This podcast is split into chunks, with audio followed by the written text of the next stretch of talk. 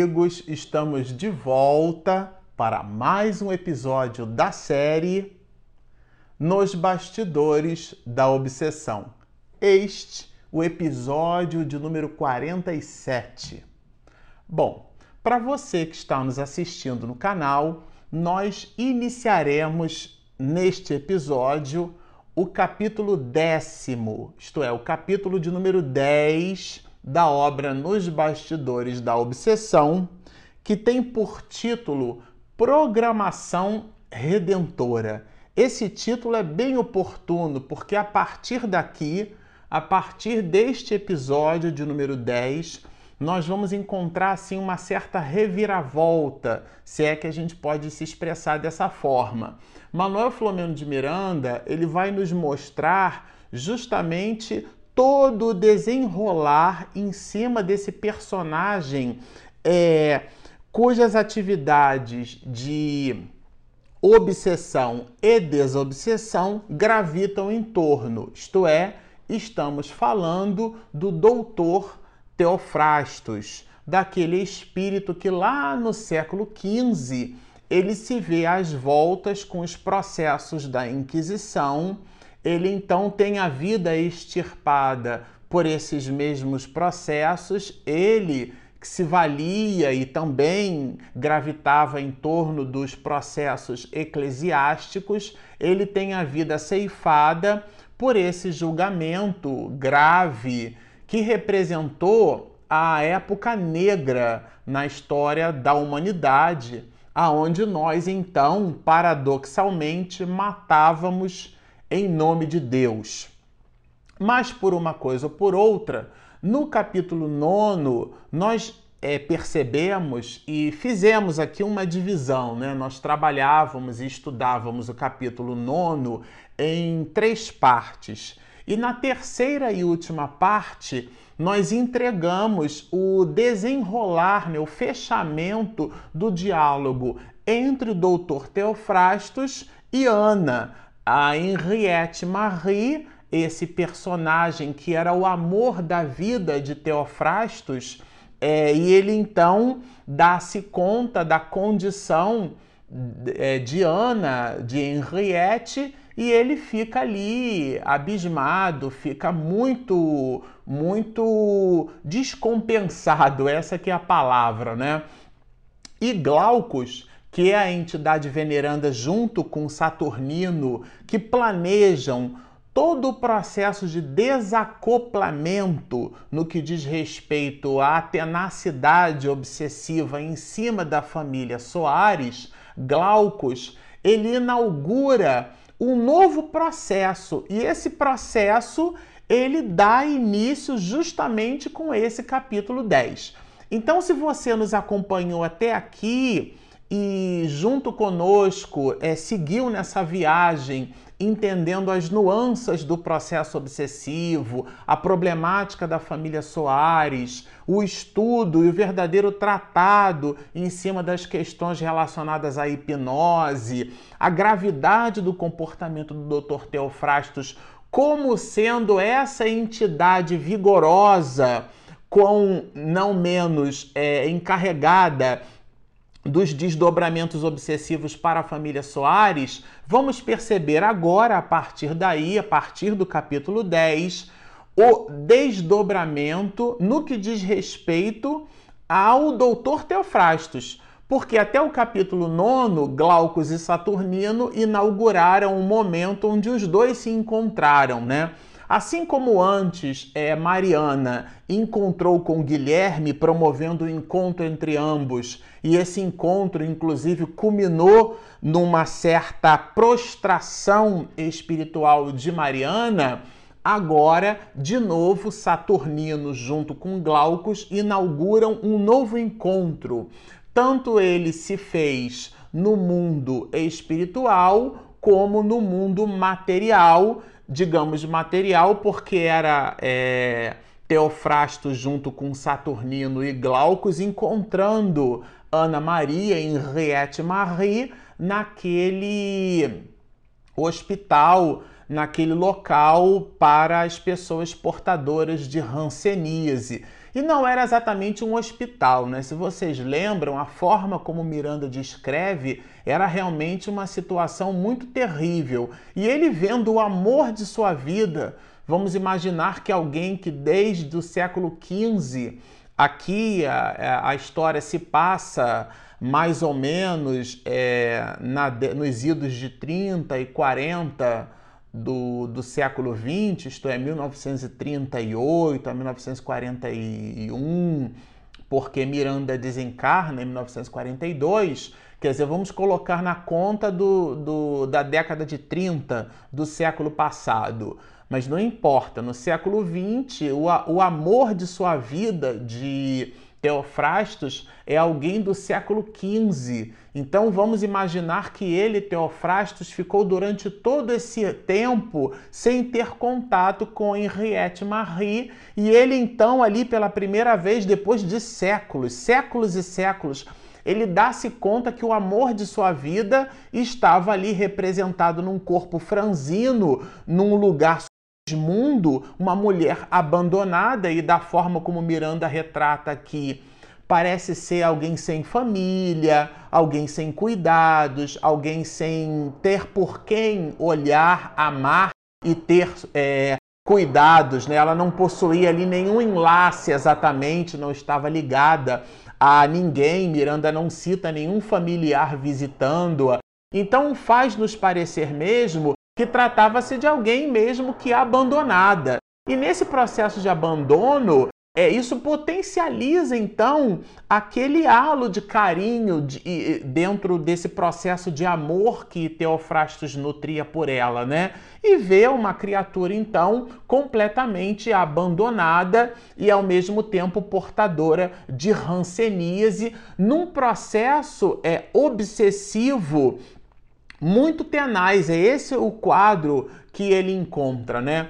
Agora, aqui o que me chamou a atenção logo no início do capítulo 10 é que Manuel Filomeno de Miranda ele vai descrever alguns pontos bem interessantes. O primeiro deles foi o cuidado que as entidades venerandas aportaram no seguinte aspecto: é considerando que ele e também José Petitinga estavam às voltas com um processo desobsessivo desse jaez, isto é, desse tamanho, seria natural, eu vou me servir aqui de uma expressão muito popularmente conhecida por, por alguns, muitos de nós, né? Eles estavam mexendo numa casa de marimbondo, espiritualmente falando. Isto é, como estavam manipulando forças muito tenazes, seria de se observar o cuidado em relação ao comportamento porque seria um objeto de agressividade do mundo espiritual inferior. Essa agressividade poderia se manifestar no maltrato com as pessoas, na raiva, na irascividade. Então, que eles tomassem cuidado, né? É, ele vai dizer justamente assim, Miranda, né? Manter as ligações psíquicas com a espiritualidade superior é, esse recado de Miranda ele é muito oportuno, sobretudo em alguns, muitos de nós médios que nos movimentamos em reuniões de desobsessão, porque essas reuniões vão solicitar de nós uma acuidade do nosso comportamento no cotidiano. Então, é, não imaginemos, seria ingenuidade da nossa parte imaginar, que um período de uma hora e meia numa reunião mediúnica para processos desobsessivos é, seria o suficiente do nosso processo de doação dentro dessas questões relacionadas ao intercâmbio medianímico. De verdade, de verdade, o que se espera do médium é um comportamento no sentido de produzir nele, médio, uma antena transceptora neutra, ao ponto de ser capaz de sintonizar é, com as entidades benfazejas, com os espíritos superiores que nos dirigem e, ao mesmo tempo, emprestar as suas possibilidades medianímicas para aqueles outros de nós menos felizes poder, pelo nosso concurso, manifestar no seu descontentamento, promovendo o diálogo com vistas ao reajustamento espiritual. Então aqui Miranda faz-nos um alerta, olha. seriam concitados à agressão por todos os meios possíveis, numa tentativa de obstar o labor, o labor abençoado, ora em execução. Isto é, é, eles seriam levados a situações de agressividade entre eles. E aquele verbo que às vezes a gente transmite uns aos outros não menos polido, a gente não pensa para falar, às vezes aquele verbo transformado num punhal, nós ferimos as pessoas a despeito de estarmos com aquilo que consideramos é, como sendo a verdade, faltamos com carinho, com respeito, com a consideração com as outras pessoas. Então Miranda justamente coloca aqui que Saturnino e Glaucus convidava a ele e a José Petitinga cuidado nesse mistério, porque movimentando eles é, se movimentando nessas atividades de caráter desobsessivo, com esse grau de tenacidade que a gente observa aqui na obra, eles seriam convidados ao equilíbrio psíquico, ao equilíbrio de suas forças, ao equilíbrio de seu comportamento. E esse equilíbrio é justamente aquilo que estabelece a condição por sobre a qual o médium consegue estabelecer sintonia porque o equilíbrio permite uma certa neutralidade. Na hora que a pessoa ela está o tempo inteiro voltada para pensamentos ruins, portanto, para vibrações de baixo teor, ela terá dificuldade de vibrar em sintonias mais altas. E os espíritos superiores, né, certamente diminuindo o padrão vibratório para poder alcançar as nossas possibilidades medianímicas, ainda mesmo assim não as alcançarão porque teremos no nosso comportamento justamente vibrações de baixo teor, e isso impedirão esse processo eclético que o médium deve ter dentro dessas questões relacionadas às reuniões de desobsessão, sobretudo aquelas com esse tipo é, de caráter. Então lembra-nos Miranda, isso foi uma coisa que também me chamou muito a atenção na primeira terça parte desse capítulo décimo. Ele fala da necessidade da oração como esse instrumento vigoroso de sintonia com a espiritualidade superior. Ele vai dizer assim: orando, no entanto, e sentindo a presença dos irmãos maiores do mundo espiritual, recompusemos a paisagem mental. Aqui ele coloca no plural, mas era ele, porque ele, Miranda, dizia da sua dificuldade de conciliar o sono. Estava ali, como dizia, né, em retorno ao lar, a expectativa do reencontro me inquietara. Então ele, ele ficava né, ali é, inquieto mesmo pela possibilidade do seu processo de doação e isso, inclusive, resultou na sua dificuldade de conciliar o sono. E ele, Miranda, que desnudando-se para nós de alguma forma, né, porque fala de alguma maneira das suas próprias dificuldades, ainda que parcas, mas dá-nos uma ideia da dimensão e do grau de responsabilidade daqueles de nós que nos propusemos ao trabalho com essas dimensões, a um trabalho de desobsessão. O que, que não espera a espiritualidade superior do nosso concurso? Mas se nós estamos falando de oração, aqui Nessa primeira parte, é, Miranda traz uma série de informações relevantes a respeito é, da oração. Ele vai justamente nos dizer que depois que ele é, promove pela oração é, o desdobramento parcial pelo sono e vai ter com Saturnino e vai ter com Glaucus, é Saturnino quem promove aquilo que ele diz aqui, uma sentida oração. É orar é abrir a boca da alma, é falar com Deus, é sintonizar com as entidades benfazejas, é vibrar em uma sintonia diferenciada para melhor. E quando a gente abre a boca da alma e vibra numa outra faixa de frequência, nós nos banhamos de luzes. E aqui ele vai discorrer justamente sobre esse influxo benfazejo que foi construído a partir da oração feita por uma dessas entidades. É, entidades superiores. O ambiente, à medida que o benfeitor orava, se foi saturando de perfume discreto. Eu achei isso assim muito é, delicioso. Quer dizer, era uma espécie de ecossistema espiritual.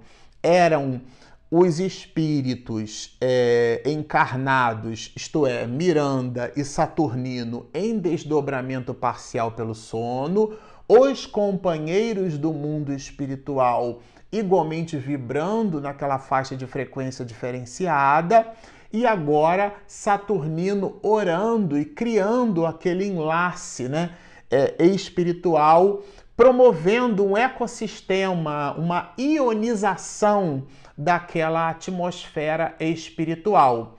E por que esta primeira parte do capítulo 10 trabalha, é, estuda e faz-nos perceber o conceito da oração, é justamente nesse mistério que Saturnino pede para que um dos companheiros abra aquilo que na obra ele mesmo chama o livro da vida o Novo Testamento. E lá no Novo Testamento nós vamos encontrar nas anotações de Marcos, no capítulo 9, versículo 17, justamente uma passagem de Jesus muito significativa, que é o momento onde Jesus é levado a um, a um menino que ele convulsionava. O pai dele narrava para Jesus dizendo que ora ele se atirava na água, ora ele se atirava no fogo. E Jesus perguntou para o pai daquele mancebo, né, daquela criança, né, há quanto tempo ele está assim? E o pai diz assim, ah, há muito tempo. É... E é justamente é, nesse instante que Jesus né, vai dizer para nós assim: ó oh, geração incrédula, até quando estarei convosco? Até quando vos sofrerei. E faz o convite. Então, é, lhe trouxeram, né? Trazei-mo. E Jesus então pergunta ao pai, ao pai daquele menino, há quanto tempo ele estava assim, é, mas pergunta ao homem se ele crê. E ele diz assim: Eu creio, Senhor, ajuda a minha incredulidade. Eu fiquei meditando, confesso a vocês, por alguns dias nessa passagem, porque ao mesmo tempo em que o homem diz que crê, ele pede justamente ajuda na incredulidade dele, fazendo-nos perceber que o nosso conjunto de crenças e valores, mais especificamente no que diz respeito à fé, né, ela precisa ser potencializada. É como se num produto a nossa fé fosse um algarismo, não o número zero, né? Porque toda multiplicação por zero é sempre nula, mas um número pequeno, como o número 1, 2, o número 3, também não é multiplicado por 1, né? Porque multiplicado por 1 seria se recebêssemos de Deus um denário e nós entregássemos a Deus exatamente o denário que nós recebemos, isto é, qualquer coisa multiplicada pela unidade representa exatamente aquela mesma coisa. Ou seja, se você não é bom em multiplicação, fugiu das aulas de matemática né, para comer merenda na escola, se você tem 5 multiplicados por 1, o resultado é sempre 5. Se você tem 10 multiplicado por 1, o resultado é sempre 10. 1 milhão multiplicado por 1, o resultado é 1 milhão. O que é que queremos dizer com isso? É que qualquer coisa multiplicada pela unidade é sempre essa mesma coisa. Logo, se faz necessário multiplicar os talentos, isto é, produzir em nós uma credulidade na nossa incredulidade, o suficientemente necessário para prover um escalar nesse número. Então, por exemplo, 4 vezes 2, aí já dá 8. Então, o algarismo 4 ele foi potencializado por 8. E aqui Jesus vai nos dar uma lição muito profunda que Miranda estabelece aqui como sendo a introdução da reflexão é, deste capítulo 10. Ele vai nos dizer, é, vai nos lembrar o recado de Jesus quando no seu apontamento Miranda é, sobrescreve né, justamente o lembrete de Jesus, porque depois que Jesus expulsa aquilo que seria um demônio, um espírito imundo, né? Isto é, era o menino obsedado e Jesus reconhecia isso.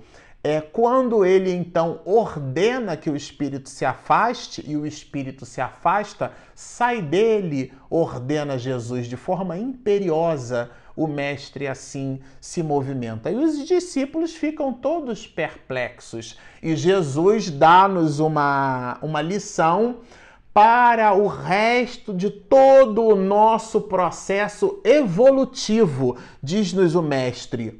Como é que nós não podemos expulsá-lo? Perguntaram os discípulos, né? Questionaram. Nossa, por que nós não conseguimos? E Jesus então arrematou, respondeu-lhes: Esta espécie de espírito, no caso, né? Só pode sair à força de oração. Então, essa força de oração é o convite que Manuel Filomeno de Miranda nos faz, nos traz e nos dá para todo o trabalho de desobsessão. Então, se você está nos assistindo nesse instante, você moreja numa casa espírita, se você frequenta uma instituição espírita e se você dá a contribuição de suas possibilidades medianímicas para um trabalho desse quilate, dessa magnitude, o que os espíritos esperam do seu concurso é que você abra a boca da alma. Agora, não sejamos ingênuos. A oração aqui é um processo comportamental. Porque assim como Miranda lembrou é, que Glaucus e Saturnino convidaram a ele Miranda e a José Petitinga para produzirem acuidade no seu comportamento, para orarem, essa acuidade, essa vigilância no comportamento é um processo de oração. Orar é arar, isto é, é movimentar-se no trabalho do bem, porque todos esses ingredientes, e às vezes a gente fala da oração como se fosse um placebo, né? A gente não tem o que indicar para a pessoa e dizer assim, a hora. Ah, vai orando, como se a gente não tivesse coisa melhor para dizer. Mas na verdade, a oração é a forma por sobre a qual a criatura sintoniza com o Criador. E sintonizando com Deus, o Pai Supremo de todas as galáxias, Criador de tudo e de todos, nós encontraremos esse influxo benfazejo que vai não nos livrar das faltas que nós mesmos colecionamos para nós. A gente vai aqui perceber na obra é um enrosco, todo mundo colhe aquilo que plantou, mas nós vamos ter as nossas dores atenuadas. O nosso sofrimento vai ser atenuado. Então o desespero cede lugar à dor que santifica a criatura. Por tudo isso, fica então no episódio de hoje, por Manuel Filomeno de Miranda, o singelo convite para a oração.